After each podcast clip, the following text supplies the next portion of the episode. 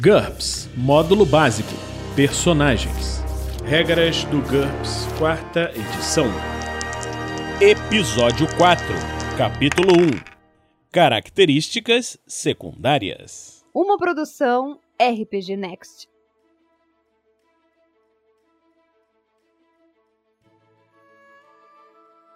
Olá pessoal, estamos de volta aqui com mais um episódio do Regras do GURPS, quarta edição. E nesse episódio nós vamos falar, continuando aqui no capítulo 1, sobre as características secundárias. O que são essas características secundárias? São medidas que dependem diretamente dos valores de atributo dos personagens. Você tem como mudar essas medidas mudando os próprios atributos básicos ou então mudando diretamente essas características secundárias, utilizando-se de outras regras e outras situações que nós vamos falar uma por uma. Então vamos lá. Primeira característica secundária, eu acho que é a que a maioria das pessoas mais se interessa: o dano. Haha. Então, o dano que o personagem é capaz de gerar, dano físico, ele vem. É uma característica secundária relacionado diretamente ao ST. No livro básico, na página 90, tem uma, tem uma tabela que mostra quanto de dano o personagem dá baseado no seu ST. O dano no GURPS ele pode ser dividido em golpes de ponta, abreviado como GDP, que é o dano básico, um soco, um chute, uma mordida, um ataque com uma arma de ponta, uma faca, um estilete, uma lança. E o dano por golpe em balanço, que é o abreviado como GEB, que é o dano básico causado por armas que descreve um arco durante o golpe, como um machado, um porrete, uma espada, ou qualquer coisa que funcione como uma alavanca para multiplicar a força. Vocês olhando depois na tabela vão perceber que o golpe de ponta geralmente é uma quantidade de dano menor do que o golpe de balanço. Para você saber quanto que cada cada golpe vai dar, nós temos uma tabela de dano na página 16. Por exemplo, um personagem de ST1 dá de dano de ponta 1d6 menos 6, ou seja, praticamente zero o tempo todo. ST2, 1d6 menos 6, ST3 e tal. Vamos ver aqui do, do ST10, é 1d menos 2. Lembrando que no GURPS, o D é sempre um dado. Então, 1D menos 2, você jogaria um dado. Vamos supor que você tirou 6 menos 2, 4. Você daria 4 pontos de dano num golpe de ponta. E se fosse um golpe de balanço? Vamos supor que você tivesse uma, um porrete para dar esse golpe de balanço.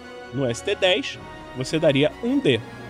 Então, se você tirou o mesmo 6, ao invés de dar 4 pontos de dano, você daria 6 pontos de dano, que não teria esse redutor. Isso daí varia, né? Isso aí é do 10. Por exemplo, se você tiver ST20, você dá 2D menos 1 de ponta e 3D mais 2 de balanço.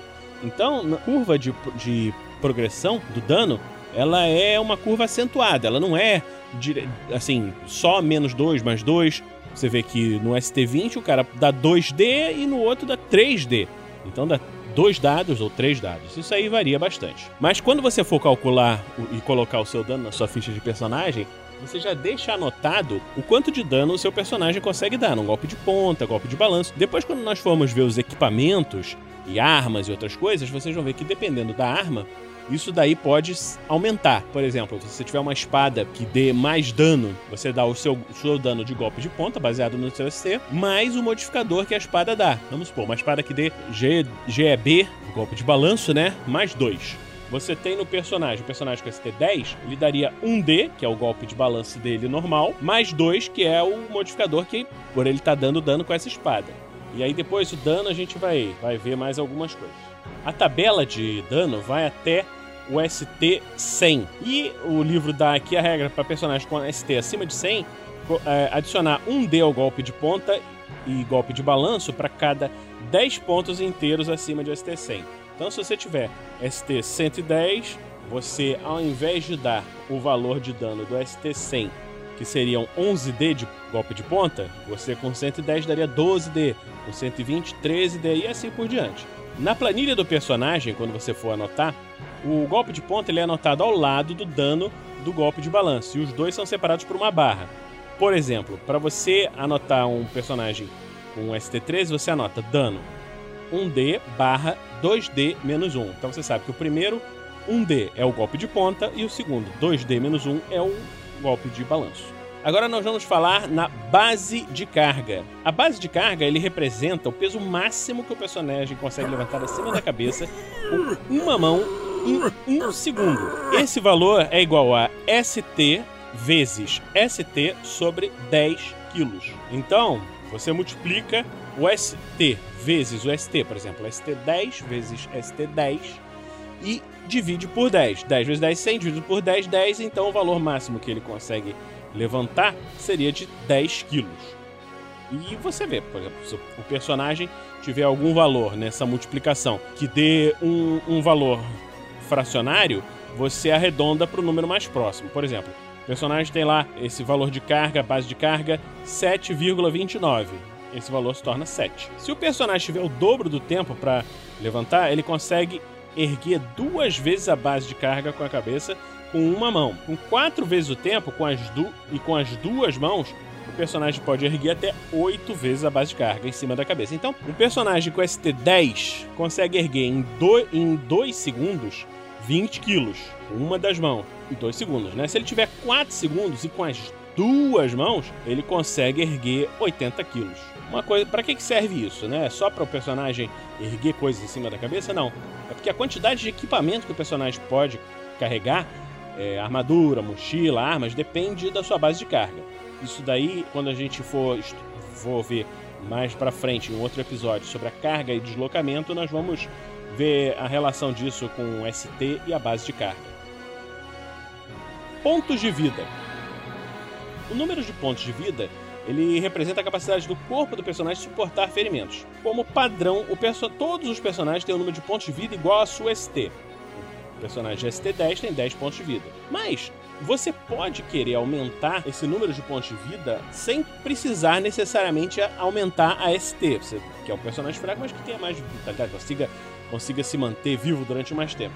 E isso daí custa só dois pontos de personagem por ponto de vida extra. Ou menos dois pontos de personagem, ou seja, se você quiser um personagem que tenha menos vida, vamos supor, um personagem ST10, mas você quer que ele seja um personagem que teve alguma doença, alguma coisa, que o total de pontos de vida dele máximo não seja 10, seja 8, por exemplo. Então você diminui dois pontos de vida.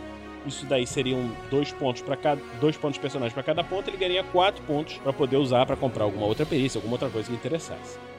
Numa campanha realista, o mestre não deve permitir que esse número de pontos de vida varie mais que 30% da ST. Por exemplo, o personagem de ST10 deve ter entre 7 e 13 pontos de vida. Se você tiver um personagem não humano ou um super, personagens supers, isso daí, essa regra não existe. Isso aí é uma, uma tentativa de tornar a, a coisa mais realista. Esse número de pontos de vida é o número máximo de pontos de vida que o personagem tem, a reserva de vida que ele tem. Ele pode perder temporariamente pontos de vida se ele receber dano, se ele ficar doente, se ele for ferido de alguma outra maneira, ou pode gastar pontos de vida em algumas regras, em algumas habilidades especiais para gerar energia para fazer alguma coisa. Se ele perder uma quantidade suficiente de pontos de vida, ele pode ficar inconsciente, se perder ainda mais, ele pode morrer. E embora, isso é uma coisa importante de entender, o fato dele perder pontos de vida, embora seja relacionado ao ST, não faz com que ele perca ST, ele continua forte. Muitas vezes dentro do GURPS você compara a quantidade de pontos de vida num multiplicador. Por exemplo, duas vezes o ponto de vida inicial, ou ponto, ponto de vida inicial sobre 2. Quando isso acontece, você utiliza o valor básico na fórmula e não o valor atual.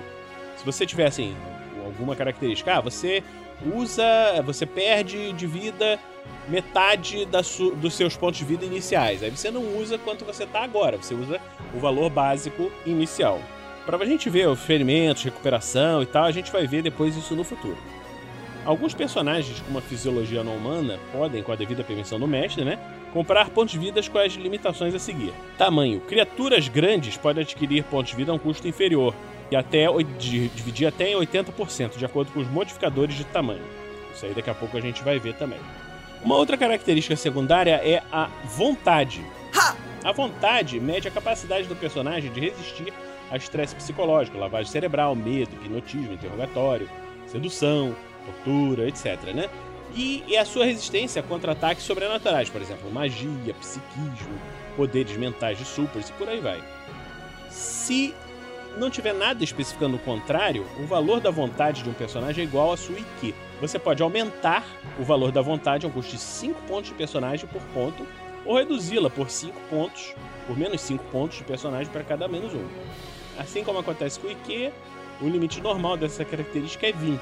Mas a vontade não é o mesmo que a resistência física. Ou seja, isso daí é só a resistência mental. Para resistência física, você precisa comprar HT, o atributo básico.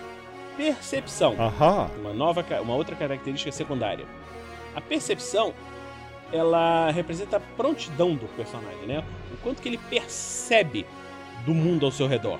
Né? Se ele vai ouvir que tem um goblin escondido atrás da porta, se ele vai perceber o clique da arma sendo engatilhada, se ele vai enxergar o elfo camuflado nas folhagens e por aí vai.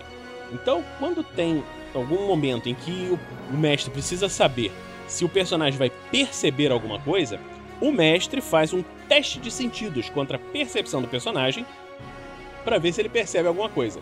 Esse teste é um teste que o mestre faz, não é o jogador quem joga.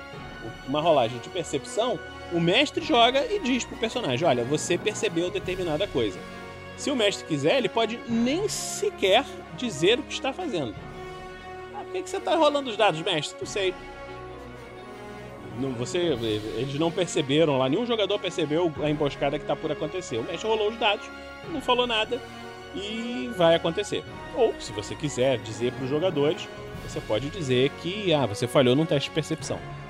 Normalmente, você não pode aumentar o valor da, da percepção acima de 20, nem diminuí-lo em mais de 4 pontos sem a permissão do mestre, mas isso aí varia de campanha para campanha.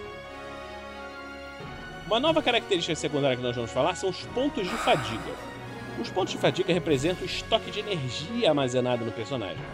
Se nada é, especifica o contrário, o personagem tem um número de pontos de fadiga igual ao seu HT. Por exemplo, um personagem de HT10 tem 10 pontos de fadiga. O número de pontos de fadiga, o PF, pode ser aumentado a um custo de 3 pontos de personagem por ponto de fadiga ou reduzido a menos 3 pontos de fadiga. O mestre não deve permitir que esse valor varie a mais do que 30% da diferença. Então, um personagem com um HT10, por exemplo, deve ter entre 7 e 13. Personagens não humanos, supers, não estão sujeitos a essa limitação. Além disso, apesar do valor do HT estar limitado a 20, o número de pontos de fadiga não está sujeito a essa mesma limitação. Um personagem gasta pontos de fadiga gradualmente durante atividades extenuantes. Por exemplo, doença, calor, é, frio, combate. São situações que gastam pontos de fadiga. E, e também pode gastar pontos de fadiga deliberadamente para fazer um esforço adicional. Tem uma regra opcional de, de esforço extra que nós vamos falar no futuro. Ou pode utilizar a fadiga para ser a fonte de energia para poderes sobrenaturais, fazer magias, fazer usar poderes de supers, etc. Né?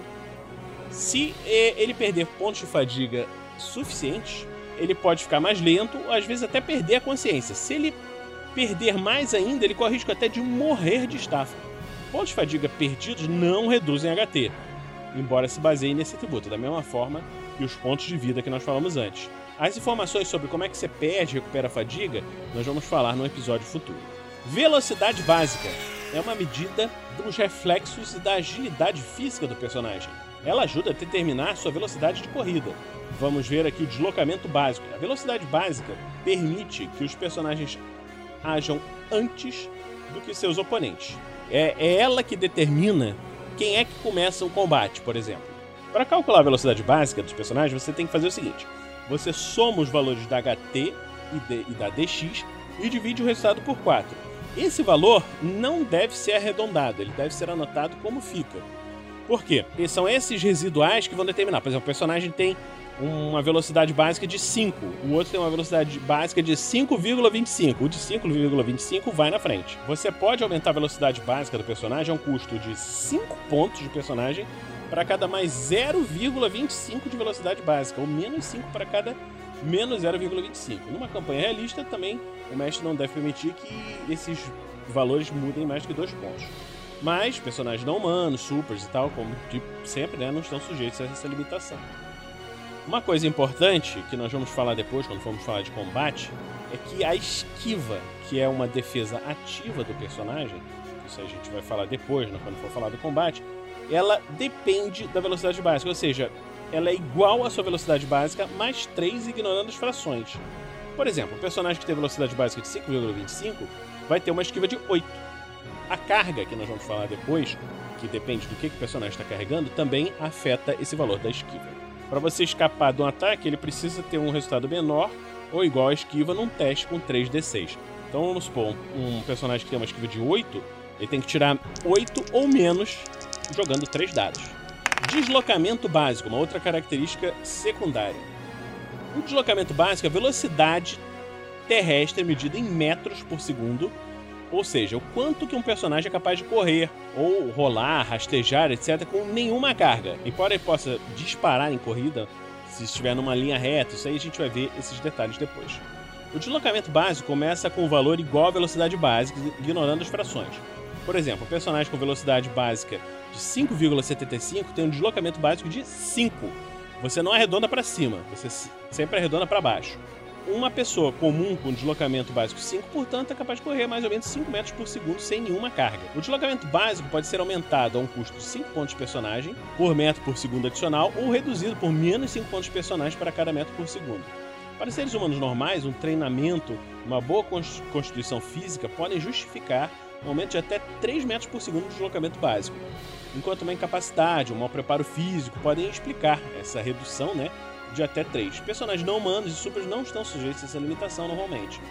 Algumas raças e alguns supers conseguem se mover muito rápido, com, você aí, nesse caso, você tem que procurar o deslocamento ampliado, né, que é uma, uma vantagem que nós vamos ver depois. O deslocamento de um personagem em combate é igual ao seu deslocamento básico modificado pelo seu nível de carga, que nós vamos ver agora. A carga é uma medida do peso total que o seu personagem está carregando em relação à sua ST. Os efeitos da carga estão divididos em cinco níveis de carga. Todos eles, exceto o nível mais básico, reduzem o valor do seu deslocamento a uma fração do deslocamento básico e impõem uma penalidade sobre a esquiva, como nós vamos ver. Nenhuma carga. Zero. Peso até a base de carga. Deslocamento igual ao deslocamento básico. A esquiva é total. Ou seja, o personagem está nu, ou então está carregando muito pouca coisa, só a roupa do corpo, ou coisas. Se for um personagem muito mais forte, às vezes ele pode carregar um machado e continuar com carga zero. Isso aí, essa quantidade de carga que ele é capaz de, de carregar, vai depender da ST do personagem. Quanto mais forte, mais carga ele consegue carregar. Uma carga leve, peso de até duas vezes a carga básica, ele consegue, ele, o deslocamento dele fica o deslocamento básico vezes 0,8, ou seja, diminui um pouquinho o deslocamento. É o quanto que ele vai se, se deslocar vai ser um pouco reduzido pela carga. E a esquiva recebe um redutor de menos 1.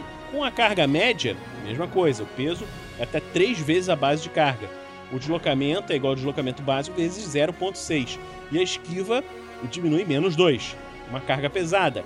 O peso vai até 6 vezes a base de carga. Ou seja, vamos supor, um personagem que aguenta carregar 10 quilos está carregando 60 quilos nas costas. Então, o deslocamento dele diminui para vezes 0,4. Ele é reduzido e a esquiva vai a menos 3. Uma carga muito pesada. Até 10 vezes a base de carga. Imagina você tá num combate carregando. Você é uma pessoa com força normal, força 10, carregando 100 quilos extras nas costas você vai ter uma dificuldade, vai ter um redutor e vai ter um redutor de esquiva. E uma coisa importante é que a carga nunca reduz nem o deslocamento nem a esquiva a um valor inferior a 1, ou seja, o deslocamento vai até 1. Esses níveis estão numerados de 0 a 4. Quando uma regra diz que se deve adicionar ou subtrair esse nível de carga ao resultado de uma jogada, esse é o número a ser utilizado. Por exemplo, nenhuma carga é 0, carga leve é 1, carga média 2, carga pesada 3 e carga muito pesada 4. Isso daí que algumas perícias impõem, por exemplo, se você tiver algumas perícias que podem impor essas penalidades, pode ser, por exemplo, uma escalada, furtividade, natação. Imagina você tentar se esconder do inimigo carregando 100 quilos nas costas. Você vai ter mais dificuldade. Uma coisa importante para a gente considerar essa base de carga e esse deslocamento alterado é que isso daí considera num planeta com uma gravidade igual a 1G. Isso daí considerando a Terra. Se você for, e no GURPS você pode, pode acontecer isso, né? Se você for num planeta que tenha mais do que 1G, todos isso, esses valores são multiplicados pela quantidade de G. Por exemplo, se você for para um planeta é, com 1.2G, você tem que utilizar a base de carga para ST10, que é igual a 10 kg, e multiplica pela gravidade de 1.2 para conseguir uma base de carga de 12. Né? Esse valor corresponde a uma ST11, portanto o personagem precisaria de ST11 e 1.2G para funcionar como um personagem de ST10 em 1G. Eu sei que é meio confuso isso no início, mas é só você imaginar. Se você está num planeta com a gravidade maior, se você tem que carregar uma quantidade de quilos, quanto maior a gravidade, mais difícil é você carregar aquela quantidade de quilos. Isso afeta o teu deslocamento, acontece e, e, afeta todas essas outras situações. O deslocamento também você deve considerar ele que pode ocorrer em outros ambientes. Você esse deslocamento que nós estamos falando é deslocamento na Terra, andando, rastejando, seja lá o que quer que o personagem faça. O deslocamento aquático normalmente é igual ao deslocamento básico dividido por 5 arredondado para baixo. Você pode também aumentar o seu deslocamento aquático com 5 pontos por nível, menos 5 pontos por nível, né? É, os membros de raças terrestres, humanos, elfos, etc., tem que ter a perícia natação para conseguir aumentar o seu deslocamento aquático. Não pode comprar mais do que 2 metros por segundo no deslocamento aquático. Os personagens anfíbios, que são de outras raças ou, ou outros seres, podem ter um deslocamento aquático e terrestre igual ao seu deslocamento básico. E quaisquer alterações de deslocamento básico afetam os dois valores. Os personagens aquáticos têm um deslocamento aquático igual ao deslocamento básico e um deslocamento terrestre igual a zero. É igual um peixe fora d'água. Você tirar uma sereia jogar ela na terra, não vai conseguir andar nada. Se você não tiver nenhuma vantagem especial, o deslocamento aéreo dos personagens é sempre zero. Personagem que tem voo, uma vantagem, por exemplo, tem um deslocamento aéreo igual a velocidade básica vezes 2. Não é o deslocamento básico, é a velocidade básica. É possível aumentar o deslocamento aéreo diretamente a um custo de 2 pontos de personagem ou reduzi-lo por 2 pontos de personagem. Aquele mesmo esquema, né? Personagens com caminhar no ar que é uma outra vantagem, tem um deslocamento aéreo igual ao terrestre, pois nesse caso o ar funciona como terra sólida é, sob os pés do personagem. Bom, eu acho que por enquanto é isso, tá? Ficou um episódio um pouquinho maior dessas características secundárias, mas nós vamos continuar em breve falando sobre a constituição física no próximo episódio. Fiquem conosco para o próximo episódio no RPG Next. Regras do GURPS, quarta edição. Músicas por Kevin MacLeod e Scott Buckley. Uma produção RPG Next.